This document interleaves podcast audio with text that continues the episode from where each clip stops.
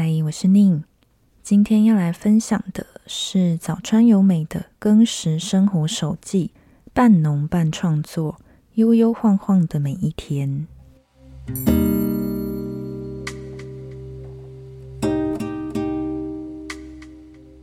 早川由美是一名织品艺术家，她曾环游亚洲各国，去认识亚洲各种手纺手织的布品。当他首次体验泰国农村的生活以及少数山地民族的生活时，遇见了卫生而艺术运动的歌手、诗人以及画家等。他与先生都是艺术家，在爱知县长华市的小山中展开农耕生活，并在家养育孩子。他以亚洲手纺线、手织布、黑檀果、虫漆等草木染。泥染的布，山地少数民族生产的布品，试色染布、立陶宛麻布等手工刺绣，缝制成服饰，在各地展出她的作品。平常的她，除了在陶艺家丈夫小野哲平的柴窑帮忙之外，同时也耕种、种树，与家人一同旅行，持续的探访亚洲布品。那么，这样子农耕与创作的生活究竟是什么样呢？让我们走进早川由美的半农半创作，悠悠晃晃的每一天吧。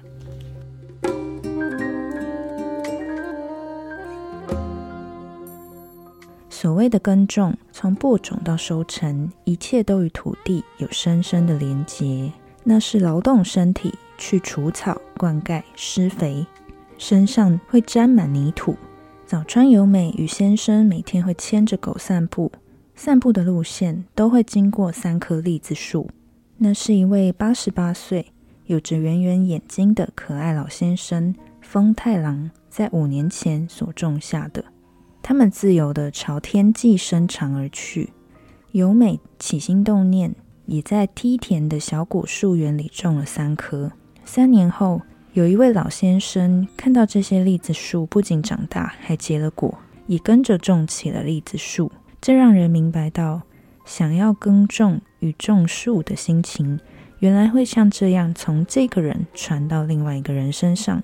所以由美就想，如果可以这样将一件美好、令人喜悦的事情慢慢传开来，那种感觉还真不错。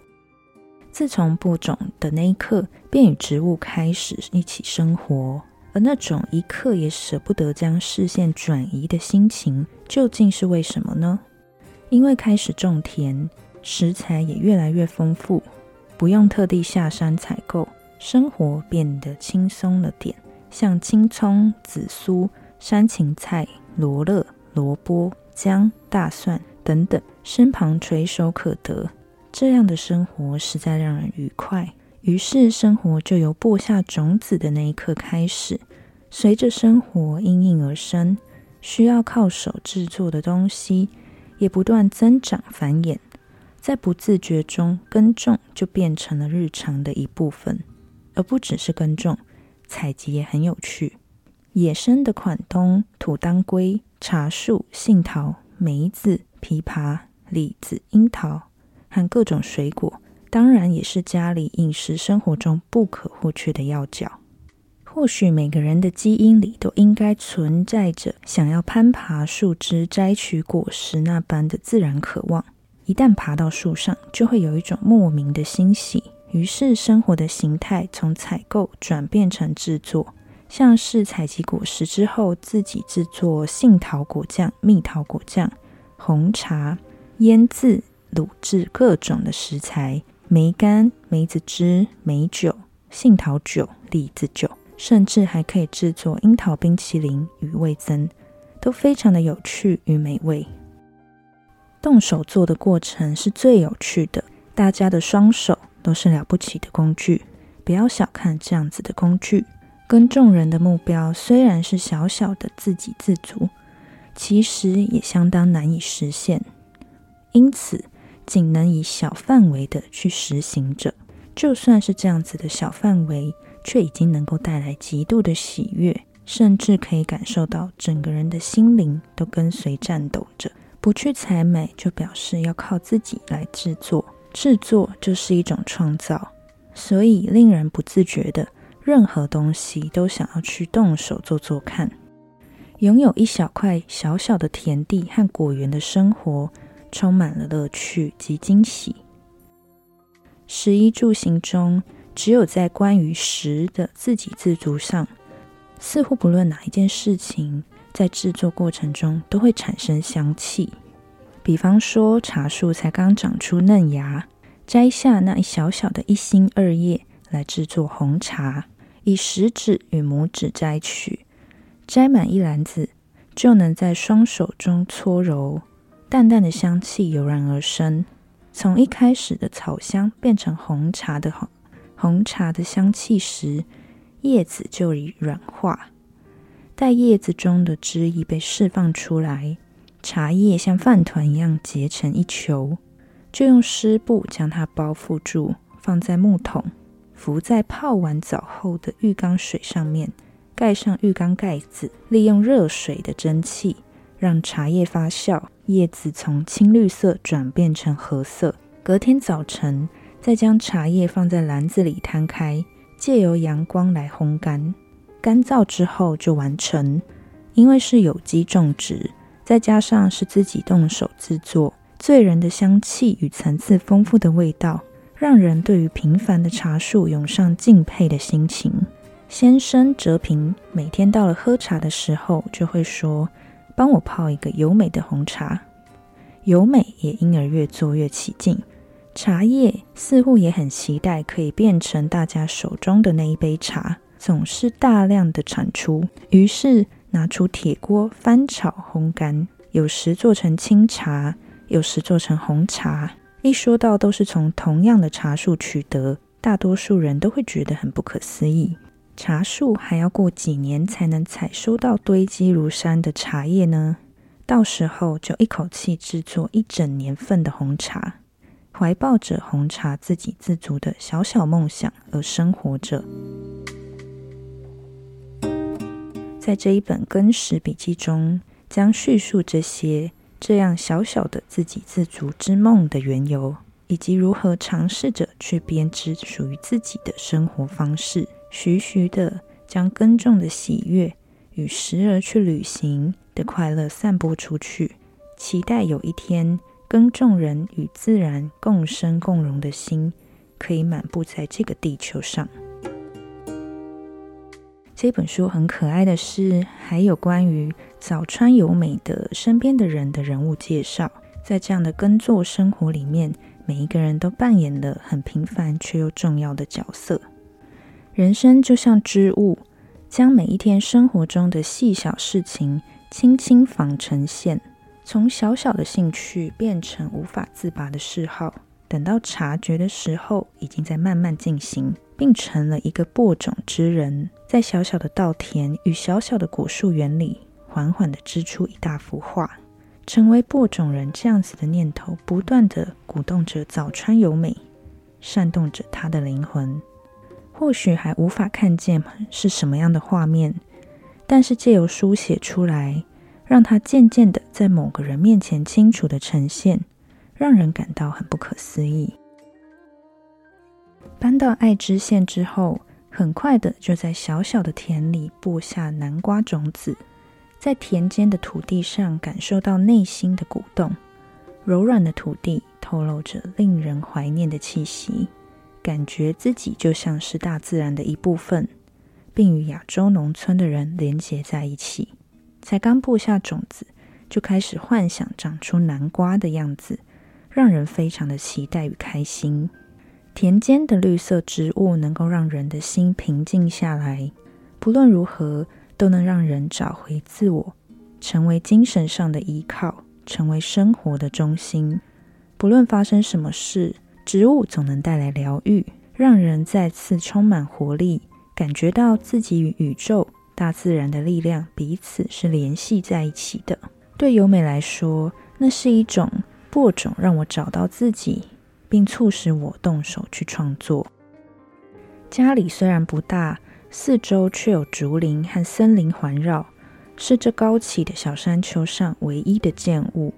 四周一间房子也没有，大约百平大的田地，周边种了大大的蜜柑树与桃树。曾听朋友说，为了让怀孕的女人专心养育肚子里住着的孩子，脑中会分泌令人开心的物质。果然，由美从怀孕开始，心情就好得不得了，一路雀跃、欢欣歌唱，度过每一天。不论是播种、下田，还是与先生哲平一起生活，每天都能开开心心，应该是拜令人开心的脑内分泌物所赐。试着想象自己是一个小小的种子，不难感受那种以松软的土为棉被，晒着暖洋洋的太阳，长成一颗青菜的喜悦。种子有各式各样有趣的形状。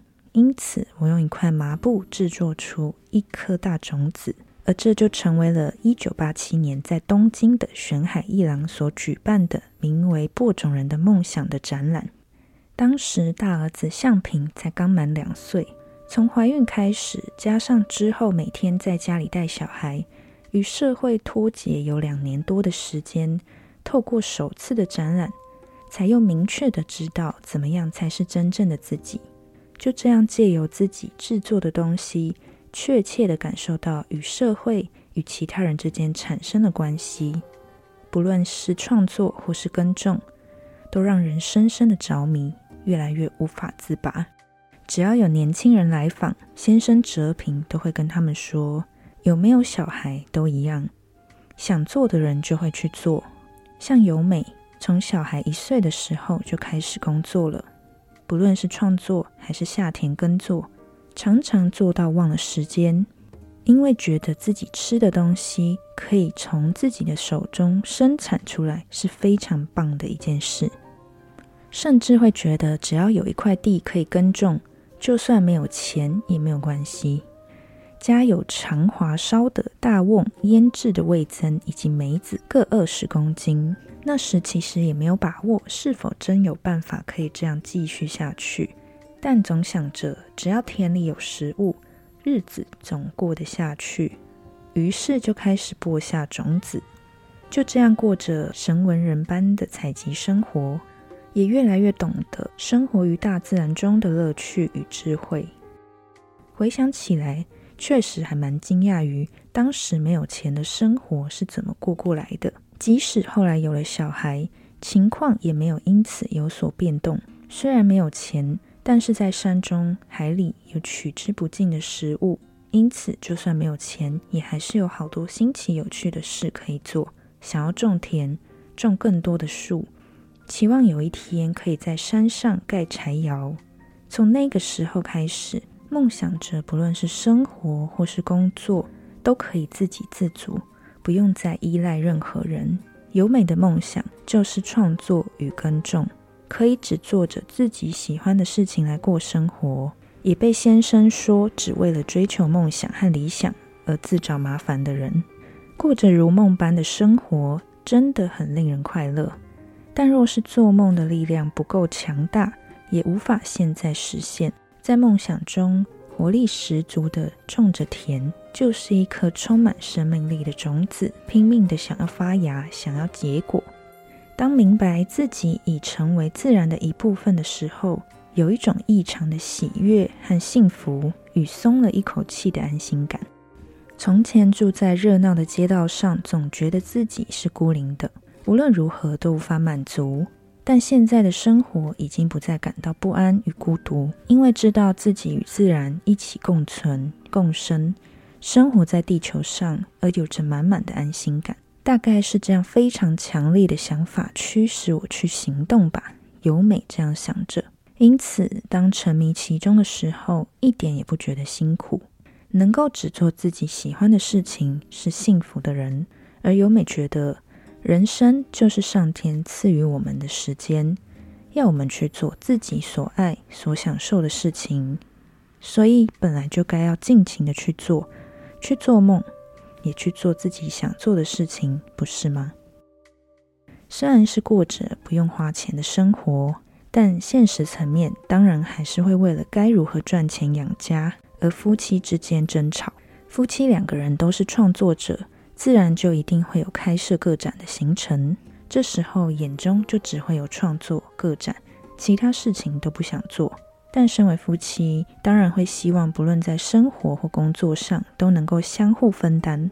为了这件事情，夫妻谈过好几次，这些争执讨论都是非常重要的基础。两人都希望可以以自己喜欢的事情为业，因此就算没有钱，也不想随便去打工，可以养家糊口就好。还是希望能够依着自己所喜、所想做的事情而选择的道路去走。工作就是每天的生活，因此才能够更仔细的过生活。就从这里一起出发。于是由美以耕种为纵线，创作为横线，用这两种染上属于它的颜色，纺织出来的线，究竟可以编织出什么样迷人的织物呢？或许现在。短时间内还看不见成果，但接下来所记录、所述说的字句当中，或许就可以慢慢在各位的眼前铺展开来。这也是由美所踏上的编织的旅途。在山中的生活与大自然息息相关的智慧多得惊人。梨子油被称为地蜜的蜂蜜，毒蛇泡的酒，明月草、大野芋。佛手瓜、地瓜叶梗等高脂特有的食物，为了唤醒沉睡在身体里的野性，就得把自然吃进身体里。独自一个人在森林中，周围是只有植物吐露的气味与蝉声急急不绝于耳的世界，让人不禁觉得这就是精灵所在的魔幻森林。为什么人们要祭祀山林？人类在这山地之间是多么的渺小。当人在心中向山神祈求，请允许我进入山里，不可思议的就会不再感到害怕，感觉在森林里似乎有什么正温柔的守护着自己。森林里孕育着山猪、鹿、狸猫、猫头鹰等各种生命。有时候在山里头巧遇山猪和鹿。彼此凝视着，但他们静静地看着我，一动也不动。心中有一股神圣的感觉油然而生，不自觉地全身颤抖。那就是一种对于大自然创造出这一切的敬畏之心吧。人体有百分之七十以上是水，如果没有水，便无法生存。草木也是。换句话说。借由水这一个共通点，植物与人类彼此有了关联。种树的乐趣在于可以一边感受植物的力量，一边耕土，看着水在流动，在太阳底下生活。这样每天与花草树木交流的植物生活，真的能够丰润人的心。与自然接触，教导人去理解，人和植物都是一样，都是自然的一部分。在这里陆续栽种了杏桃、李子、栗子、樱桃、梅子、柠檬、蓝莓、梨子、苹果、无花果，形成了一个小小的果树园。每年也忙着在梯田种下竹子。究竟先长出来的会是树还是竹呢？刚开始得在梯田上开垦，引水才能植入果树苗。冬天得施鸡粪与油钵，照料这些植物实在很有趣，也很费心。虽然树木不会转眼就长大，但散步时不经意走过，定睛看一看，就会感觉到它们确实是一点一滴正在成长。开始与树林共同生活之后，发现树召唤来鸟儿们，而鸟儿们自然的啄食树果。生长于森林中，狸猫、山猪、鹿等野生动物，也在地球上的某一座山里，自然的与人共处一个生活圈中，自给自足。发现这一项真理的时候，才明白森林敞开怀抱，让鸟兽所有野生的生命共享。如果能有很大很大一片森林，那么人们应该也能够在森林的怀抱中自给自足。由美心想着。想要住在森林中，这样的憧憬，或许就是一种人类对于回归自然的渴望。回归森林，应该就是生活在森林里的梦想吧。那么现在一边种树，就是为了朝有一天能够在森林中生活的梦想迈开的第一步。这也引述了《湖滨散记》作者梭罗为了追求自然的生活，而在森林小屋里实践简单的生活所述。本书的每一篇章节的开头都有作者由美所写的像诗句一般很轻快的短文，像是对于自然的喜悦赞叹，像是对于自身与自然之间连结的一种启发感受，充满了丰沛的情感与温度。读者念着，就会让人对于那一片森林的景象、田野的风光感受到向往。所谓的生活究竟是什么呢？现在这个时代，人们总是以头脑思考为优先，之后才用心去感受，身体是最后去感觉，不自觉的忘了很多事情。后来可能会发现，我们的身体其实就是自然的一部分，与自然之间的关系和变化，导致身体产生的一些，例如过敏、气喘等症状。就是发生在身体上的一些变异。身体既是我们无法逃离的自然，因此当我们在思考身体的时候，也不能不考虑到所处的这一个生活的环境。因此，我们才需要去考虑所谓的食衣住行，要怎么样才能与周遭达到一个平衡，让自己的身心灵可以是一个舒畅、舒适的状态。听起来很简单、很单纯，却也是最不容易。生活并不是时下所流行的什么生活风格，而是在生存的过程中与自然达成一种联系、互动的状态。那是一种什么样的状态，就要看我们每一个人感受到什么、体会到什么，与自然界、与身处的生活环境感应到什么。透过耕种，自给自足，也会时不时的去想到自己与所处的环境之间是什么样的关系。这个我又将走向哪里？从身慢慢探讨到心与灵之间的一个连结。我们从哪里来？我们又将通往哪里去？我们的心灵深处与大自然里的各个神明彼此相连着。如果你能感受到自己与宇宙有着强烈的连结，大概就很难会对于生存的意义感到迷惘。悠然、沉静、安稳的每一天是多么的难得。每个人的生活之沙纺织成布，交织成各种美丽的风景，交融于大自然的生活里。而所谓的美。是人们悠然的耕耘着每一天的生活，就算有时候会遇到低潮、失和，但整体来说，人们还是将自己交给了大自然，随遇而安。食物是我们的丰厚财产，因此丰收的时候，人们的脸上不乏笑颜。悠然的生活，或许在现今的资本社会中是越来越少见。农业是生产粮食的重要产业，而如今的日本，就连粮食的自给都变得难以达成。即使如此，以粮食自给自足为目标，并不一定非得做得多厉害，而是从小小的地方，例如小小的一个菜园或者是田地开始。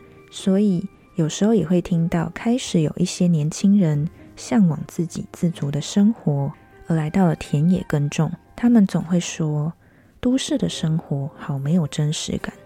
悠然的生活被凡事以经济发展为优先的社会给牺牲，却在偏远的各座山上悄悄地存在着。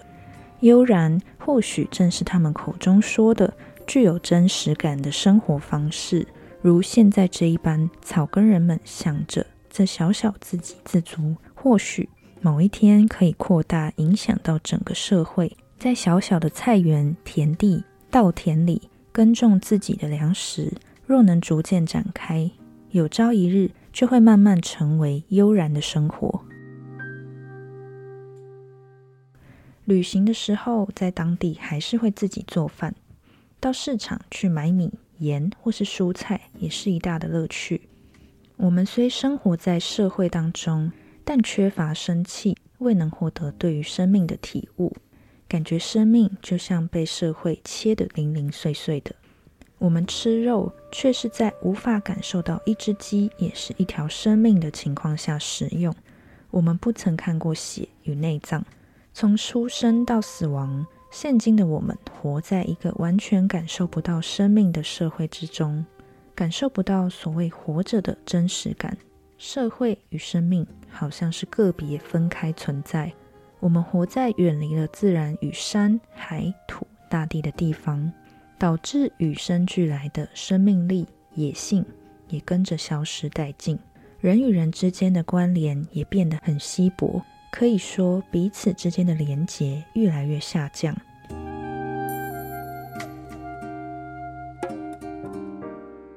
说到旅行，其中有一趟令人难忘的旅行，是在前往泰国南方岛屿的时候，穿梭岛屿的途中看见南十字星。那一次旅行不只有由美一家人，总共是三个家庭带着孩子一同前行。光是男孩就有六个，其中四个男孩是小学生，另外两个是幼稚园。当时。由美与哲平的大儿子向平在念小学三年级的暑假，而二儿子雕才一岁。同行的山本先生是大学的德语老师，他们家的孩子们是会把鱼贝、螃蟹捡进水桶里带回家观察、热衷于研究的家庭。还有当时与由美家一样在烧陶器的二宫一郎，昵称为阿姨的一家人。他们会在旅行路上一边采集食材，是所谓的野生派自给自足的一家。他们采收贝类，以石头敲开之后拿来煮，就是一道小菜。途中，由美一家与阿依一家人从苏梅岛坐船经过帕岸岛，最后来到小而美以潜水闻名的小岛龟岛。在这个岛上，他们下海去抓乌贼、竹夹鱼，抓到什么就吃什么。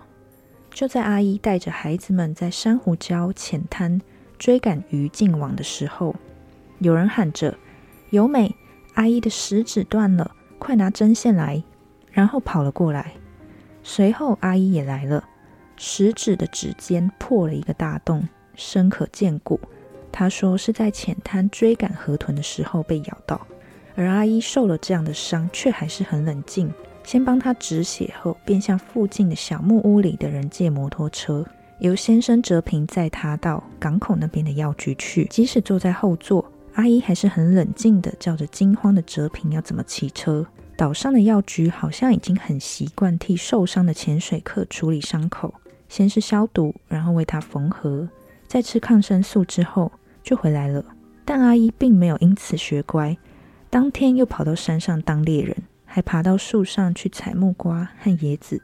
阿姨受伤才没多久，为了不要让孩子们因此害怕大海，就一边将受伤的手指高举起，一边在海中的浅滩处带着孩子们抓鱼。阿姨回到日本之后，立刻去医院报道，结果医生说，要是细菌侵入骨头，严重的话要截肢。所幸岛上的药局处理得当，即使如此。因为手指的皮直接牵动着骨头，还是会痛。最后只能削骨才能止痛。由美一家人回日本之后见面时，阿姨让他们看她的手，削去一部分的手指，竟然已经长出一点指甲了。听说阿姨小学三年级之后就没有跟双亲一起生活，他的父母是偏远山区的学校老师，无法照顾他，所以他得一个人煮饭过生活。后来。阿姨结婚之后，在家照顾孩子、做家事都归他，妻子则外出工作。阿姨波澜不惊、从容不迫、心境平和的模样，让人仿佛见识到佛祖的生存方式。即使到了现在，还是会经常梦到这一趟旅程，似乎暗示着其中充满了各式各样的收获。旅行是很不可思议的。当下未能察觉到的事，总在时间匆匆流过的生活中突然袭来。很长一段时间，由美总觉得旅行就是文化，像是缝制自己的衣服，也像是依照自己的方式过生活一样，去规划自己的旅程。在旅行中，去思考生命的根源是什么，不断的追寻活着的真实感受，探寻根本。而来到亚洲的边境，后来才发现，在高知的山上也有这种感觉。若精灵信仰、泛灵信仰与萨满教等原始宗教信的都是山神的话，那就是为了与自然产生联系而向山神祈愿，为了要唤醒自己内在的原始感性祈愿。现在想想，大老远跑到远方去旅行，而所发现的那些事情，其实就在身边。国外所有的，在国内的边境。日本高知山上也有，虽然旅行很像是穿越时空国境的旅途，但事实上或许只不过是在游历我们的内在世界，就像是对身体以及生命的体悟一样。旅行的体悟是不是为了找寻与自然或宇宙相联系的原始感性流动呢？而旅行后所留下的东西，成了眼睛、耳朵。味道、姿态、心灵、生活的积蓄储存起来，过了一段时间之后，突然意识到而触发，像是眼睛咕噜咕噜的转动，满是灰尘、粉尘，鸡群的翅膀啪嗒啪嗒挥动着空气，让人联想到印度旧德里的人山人海。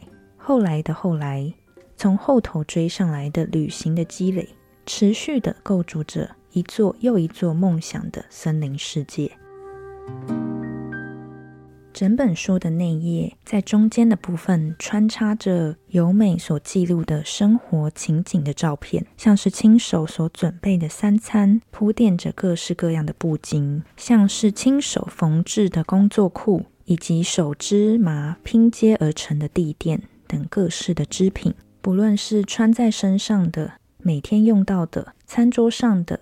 每天吃到的都有自己亲手参与的轨迹在其中，而这就是一种令现代人心神向往、回归自然，却也更专注回到每一个当下的那一种生活。如果你也对这样子的生活感到向往，即使现在还没有办法实现，或许也可以先从阅读这本书来感受到那一种自己耕种的生活究竟是什么样的滋味。而也能够在翻阅的过程中感受到各式各样平凡的乐趣。我想，这就是早川由美所想要透过这一本书一边记录一边想要传达的其中一部分吧。其他的就留给大家去探索喽。